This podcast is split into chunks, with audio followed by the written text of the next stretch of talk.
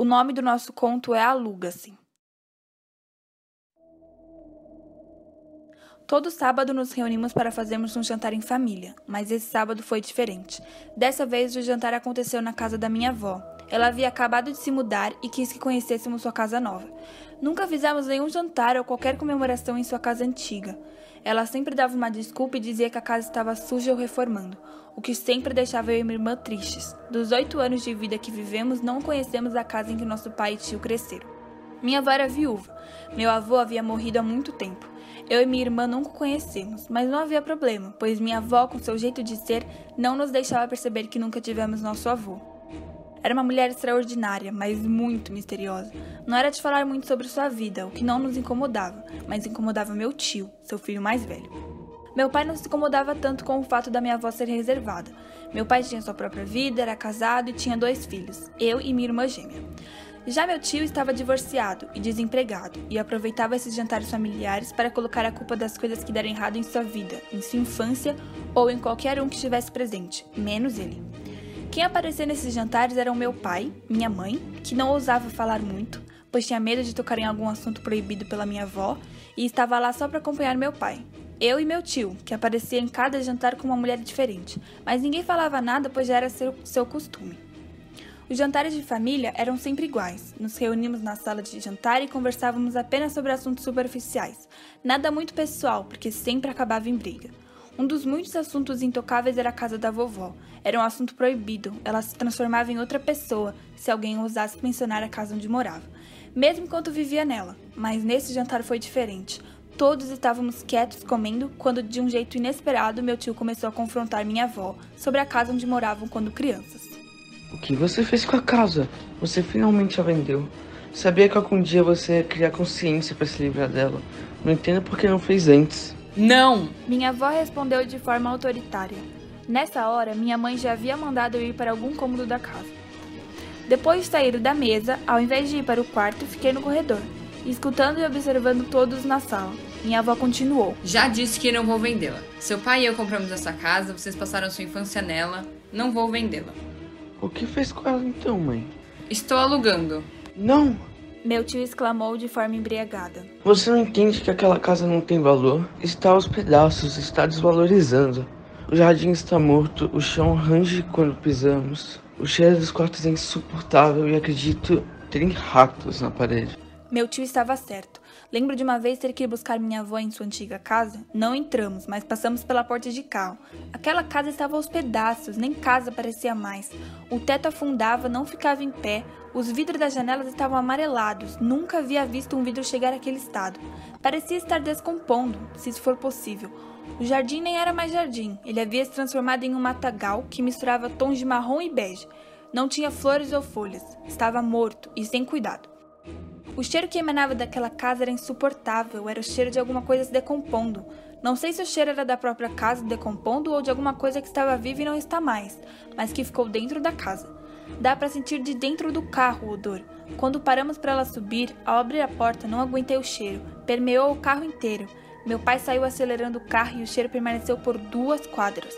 Não sei como minha avó vivia naquela casa, mas ela devia ter um motivo importante.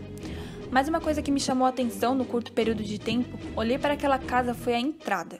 O caminho até a porta da casa parecia ser a única coisa que sobreviveu a qualquer coisa que aconteceu naquele lugar. Era um caminho de pedras, estava inteiro e levava até a porta, que também não mostrava nenhum sinal de estrago como o resto da casa. Era como se a casa estivesse te convidando para entrar, mas ao mesmo tempo haviam milhares de sinais que te mandavam fazer o contrário. Meu pai, mesmo sendo mais quieto, continuou a conversa e se posicionou do lado do meu tio, ainda com jeito embriagado.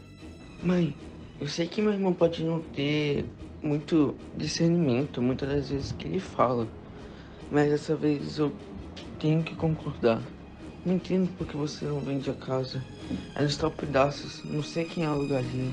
Acredito que ela sabia que estava errada, mas não suportava escutar isso de seus dois filhos. Ela possuía um motivo muito grande para não vender aquela casa, mas não conseguia explicá-lo.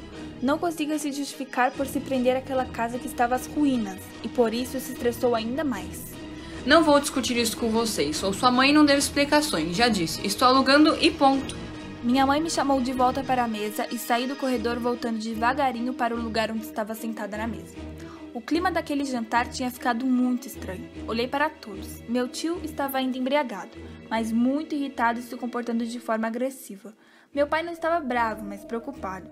Minha avó, como meu tio, estava com raiva, mas se comportava de forma mais madura. Minha mãe se mostrava totalmente desconfortável com a situação.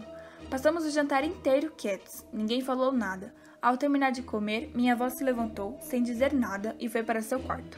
Minha mãe logo depois me chamou e levou para outro quarto, aonde ficamos brincando.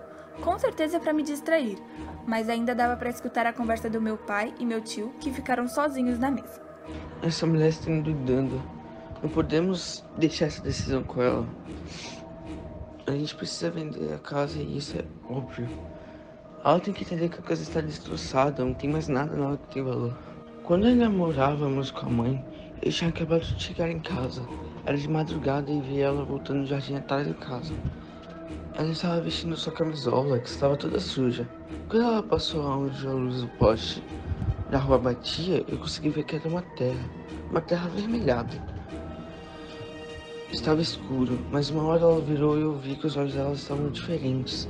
Eles tinham um brilho, mas não era um jeito bom. Eu a chamei mas ela continuou andando e entrou em casa. Eu estava cansado e com sono, então não me importei. Entrei em casa logo depois dela e fui dormir. No dia seguinte eu acordei e ela estava fazendo café de manhã normalmente.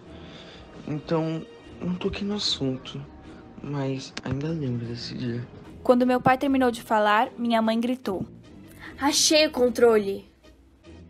Ela ligou a televisão e o barulho não me deixou escutar a conversa dos dois na sala de jantar.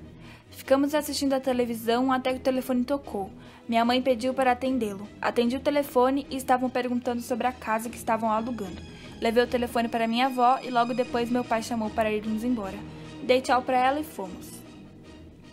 Esse conto foi produzido pelos alunos André Silva, do nono F, número 1, Davi Damasi, do oitavo B, número 33, Gabriela Rotella, do nono A, número 11, Júlia Jacob, nono D, número 13, Manuela Futuro, do nono A, número 23 e Marines Gamba, nono D, número 24.